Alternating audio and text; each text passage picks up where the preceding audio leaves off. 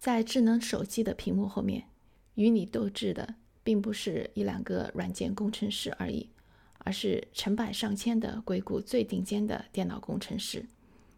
他们想尽办法让我们在虚拟世界里流连忘返。我们以为自己是在享用互联网无限的免费商品，其实我们自己才是那个被出售的产品。欢迎来到变奏曲频道，普遍真理。多样传播。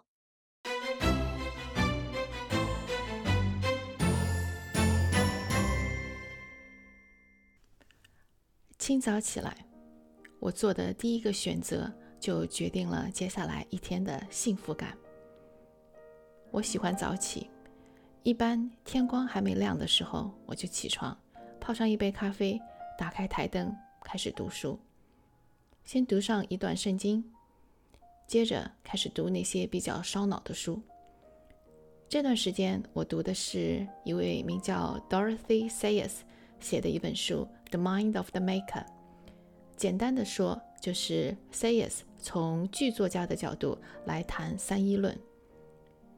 这本书写的并不太难懂，可是和其他的非虚幻性读物相比，我阅读的速度就明显慢很多。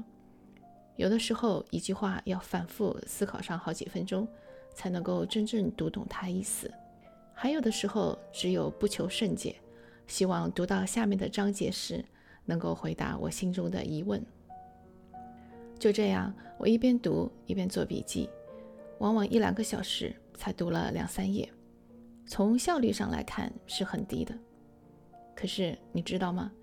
每次这样读完几页书，总是有一种神清气爽的感觉，睡上一个好觉，再配上一顿有营养、有分量的灵魂早餐，接下来的一天，我还可以时不时的去回味一下，这种感觉真的是非常的美妙。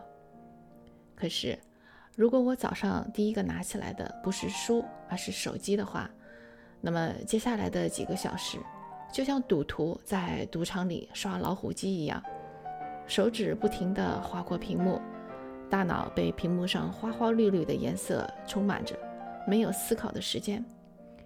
终于好不容易叫停自己之后，却只有慢慢的疲惫、厌倦、无聊，还有一种深深的负罪感。因为我知道，如果当时我不是拿起手机，而是拿起书的话，到了这个时候，我的心里该是如何的甜美，而这种愉悦。这种荒漠里喝到甘泉的感觉，就因为我一个小小的动作与我擦肩而过了。可以想象一下，如果我每天早上都是一起来就刷手机，长此以往，那我失去的不仅仅是几顿美味的灵魂大餐，我失去的是灵魂的健康，因为他吃的只是垃圾食品。就像一位美国脱口秀主持人说的：“烟草公司要的只是我们的钱，而这些数位公司要的却是我们的灵魂。他们是互联网时代的尼古丁。”今天和大家介绍的这本书名叫《Digital Minimalism》，意思是数字极简主义。这本书台湾有出版中文的。它的中文名字叫做《深度数位大扫除》，副标题是“三分饱连线方案，在喧嚣世界过专注人生”。关于数码技术上瘾的书，我读了不少，比如福音联盟的一位编辑写了一本《智慧金字塔》。关于这本书，我也写过一份读书笔记，链接呢我会放在节目的描述栏里。这一本深度数位大扫除给了我一种焕然一新的感觉。它不仅指出了互联网时代、社交媒体、智能手机，还有许许多多的数位 App 的危险，更提供了一种全新的价值观，让我们从根本的层面上来改变使用数位产品的习惯。因为只有正确的使用智能手机，才不会变成智能老虎机。亚里士多德把人比喻成一辆由两匹骏马拉着的战车，人的理性是把握方向的马车夫。这两匹马，一匹代表着情感，一匹代表着欲望。只有当两匹马都听命于车夫的时候，马车才能够顺利的前行。可是，如果这一匹代表欲望的骏马不再是靠着自己的力量在飞奔，而是被绑在一个发动机之上的话，那么这辆马车会有怎么样的结局呢？它会被强大的欲望绑架，偏移目标，甚至还会掉向悬崖。智能手机就是那个发动机，在智能手机的屏幕后面，与你斗智的并不是一两个软件工程师而已。而是成百上千的硅谷最顶尖的电脑工程师，他们想尽办法让我们在虚拟世界里流连忘返。我们以为自己是在享用互联网无限的免费商品，其实我们自己才是那个被出售的产品。请放心，我不是说要与社交媒体、数位产品还有智能手机这些完全划清界限，只是。当我们在享用社交媒体上丰富的资讯、智能手机里各种提高生产力的软件的时候，我们要清楚，我们付出的代价到底是什么。十九世纪中期，美国作家亨利·索罗搬到优美的瓦尔登湖畔，在那里的森林里，他过上了简单的隐居生活。他想亲身体会一下，满足一个人的基本需要到底要花多少钱。在森林里，他砍下松树，搭建了一座小屋，还在地里种上粮食，过着自给自足的生活。按照他的计算，他一年的生活只需要六十二美元，这意味着他一周只需要工作一天就可以满足他的最基本需要。在索罗看来，一件东西的成本不是用金钱来计算，而是应该以时间来计算。这个时间是现在。和今后为之要付出的时间的总和。举个例子来说，一个农夫用最基本的农具可以种一亩地，一年下来，刨去所有的开销，他的净收入为一美元；而另一个农夫种六十亩地，一年下来，他的净收入是六十美元，也就是说，是第一个农户的六十倍。这是传统的计算方法。可是，在梭罗看来，这种计算方法忽视了时间成本。第二个农夫需要花更多的时间去和银行取得贷款，去购买更多更大的农业工具和生产用具。他还要盖更大的工具棚，花更多的时间去维修那些多出来的工具，等等等等。这还不算种地的时间，而这样辛辛苦苦的工作换来的不过是更好的。煮菜的锅子，更漂亮的百叶窗，更好的房子。索罗说：“第二个农夫被他的负担压得喘不过气来，他天天想着怎么还银行贷款，时间永远不够用，因为有干不完的农活，修不完的工具。如果我们用梭罗的成本观来看待我们手机中的各类软件，我们就不会把这些软件看成是免费的，因为。”他们消耗的是我们的生命。每个人每天只有二十四小时，钱用完了可以再去挣，可是时间用完了不会再来。你愿意用你生命的多少部分来换取这些有用或者没用的资讯？所以，数字极简主义的第一个原则是精简，把那些消耗时间、消耗生命的垃圾从你的手机中清除掉。第二个原则。是舍弃非必要的数位工具，也就是说，只用那些能够大幅度提高你生活品质或者生产力的软件。这里的关键词是大幅度，因为有太多的软件，它的口号是能够改善你的生活。那么，改善到什么程度呢？如果只是小小的改善，而为这小小的改善你要付出许多的时间成本，那就太不值得了。数字极简主义的第三个原则是刻意，也就是说，要特别注意自己使用智能手机的习惯和方式，避免滥用。美国的阿米什人是一个非常保守的宗教团体，几百年来，他们的生活方式几乎没有什么变化。他们出入，要么走路，要么坐着马拉的车子，而且他们不使用发电厂发的电，家里也没有电话、手机，当然更是没有了。这样听上去，你肯定觉得他们十分落伍。可是，你如果去到阿米什人的社区，你会看到小孩子们穿着溜冰鞋溜来溜去，有的人家里还用太阳能、用柴油机发电。前面不是说他们拒绝使用现代科技吗？那么这又是怎么回事呢？原来阿米什人对技术的使用是非常刻意的。在考虑是否采纳某项现代技术时，阿米什人最关心的是这项技术会给我们的社区。带来什么？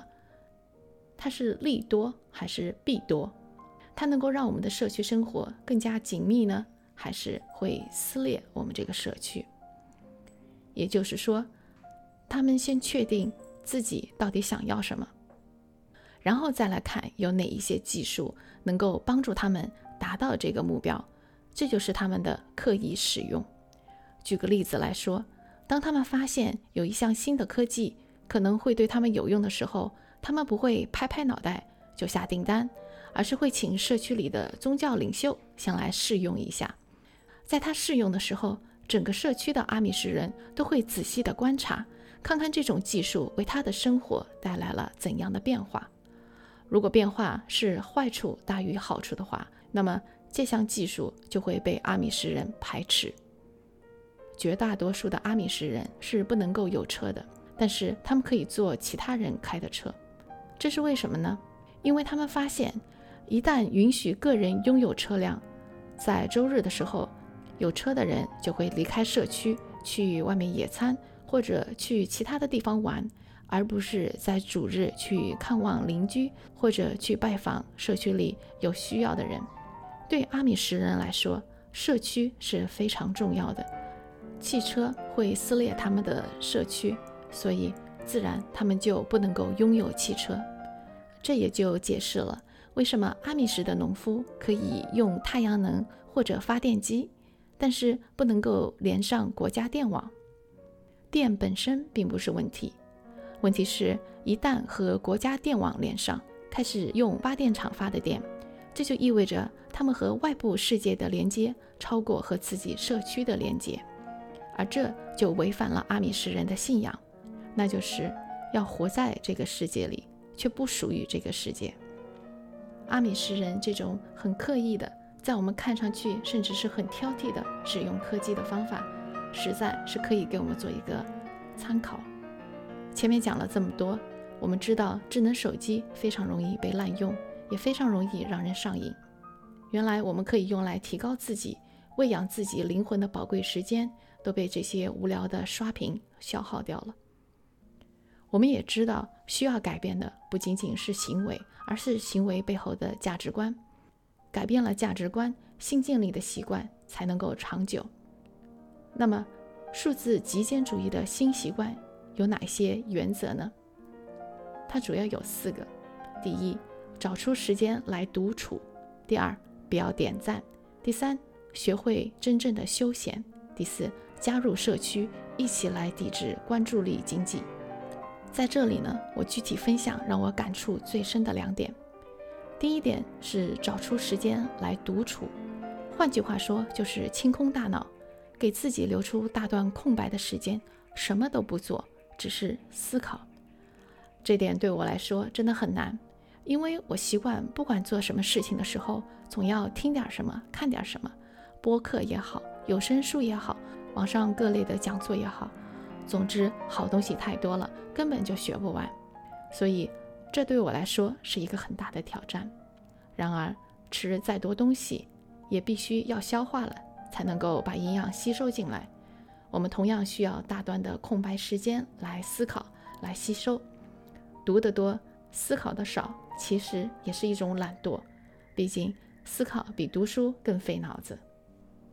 这本书给我的最大的启发，就是我要分享的第二点：学会休闲。猜猜看，什么样的休闲方式能带来最大的幸福？是创造。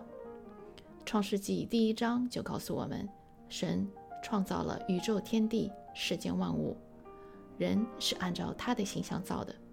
也就是说，当我们在创造的时候，也就是我们最像神的时候，与我们的天性最和谐的时候。为什么社交媒体使用的越多，人就越容易抑郁？那是因为我们仅仅是一个旁观者，我们在消费，没有在创造。英文里，社交媒体使用者是 social media user，这个 user 只有在另一个场合才会用到。你知道是什么吗？drug user，吸毒者。也就是说，当我们无限量的使用社交媒体，从某种角度来说，与吸毒没有什么两样。我认识这样一个女孩子，非常有才，无论是画画、唱歌还是做手工活，都是数一数二的。可是呢，她有好几年都沉溺于互联网，于是患上了抑郁症、厌食症。甚至还有自残的行为。最后让他走出抑郁的深渊的，是他重新拿起了画笔，还参加了当地的合唱团。是创造让他找回了自己。就算是创造，也有不同的类型。数位空间里提供一种虚拟的经验，就好像《骇客帝国》里，只要下载一套程序，就马上可以变成黑带高手。现实生活中却复杂得多，刷一面墙，装修一个房间，弹一首曲子，不是鼠标点一下就可以的。原来我认为这世上没有几件事情比读书更重要的了，所以我总有点轻看那些需要动手的工作。读了这本书之后，我才发现，其实动手比动嘴皮子、动脑子要难得多。从事手工活动得到的满足感。不仅不亚于动脑子，甚至还更多。Matthew Crawford 是一名美国名校毕业的政治哲学博士。他毕业之后在华盛顿的一家智库工作，可是没有多久，他就厌倦了那种只靠嘴皮子的工作方式。于是，他做了一个看上去有一点极端的决定：他开了一家摩托车行，专门为客户手工定制摩托车。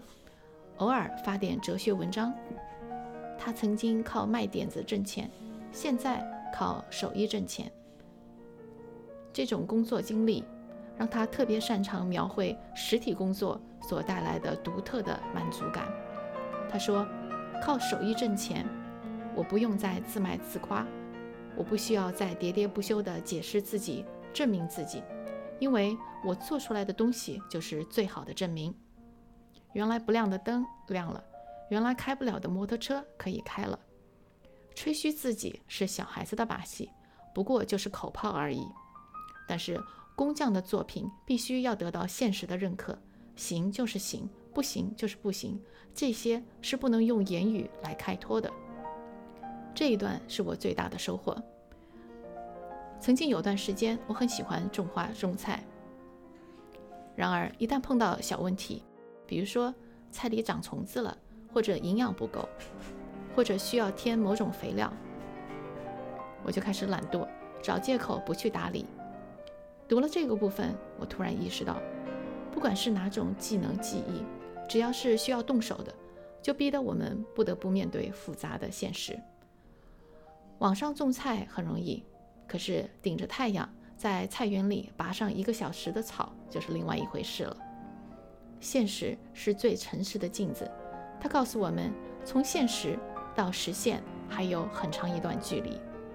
Dorothy Sayers 说过一句话：“The only Christian work is good work well done。”意思就是，唯一能被称为基督徒善功的是基督徒尽心尽力、力所能及的去做到最好。教会需要教导基督徒，凡事都要尽心尽力的去做。因为都是为着神而去做，这样不管他做什么，他做的都是基督徒的善功。创世纪第一章里写道：“神用了六天创造天地万物，每次在一天的工作结束之后，都会有一句‘神看着甚好’。我猜想，神在那时的心情肯定也是非常愉悦的。创造能给神带来如此的喜悦，那么。”对我们这些按照他样式所造的人来说，也是同一个道理。无论是种菜还是煮饭，无论是拔草还是养鸡，无论是服侍家人、朋友、邻居，还是服侍教会，我们都要学会注入自己的热情，全心全意地去做好一件事。工匠精神将会给我们带来最大的愉悦，因为在创造的这一刻，我们离神最近。好了。今天的节目就到这里结束了。如果您有什么意见和建议的话，欢迎在下方留言。我们下期再见。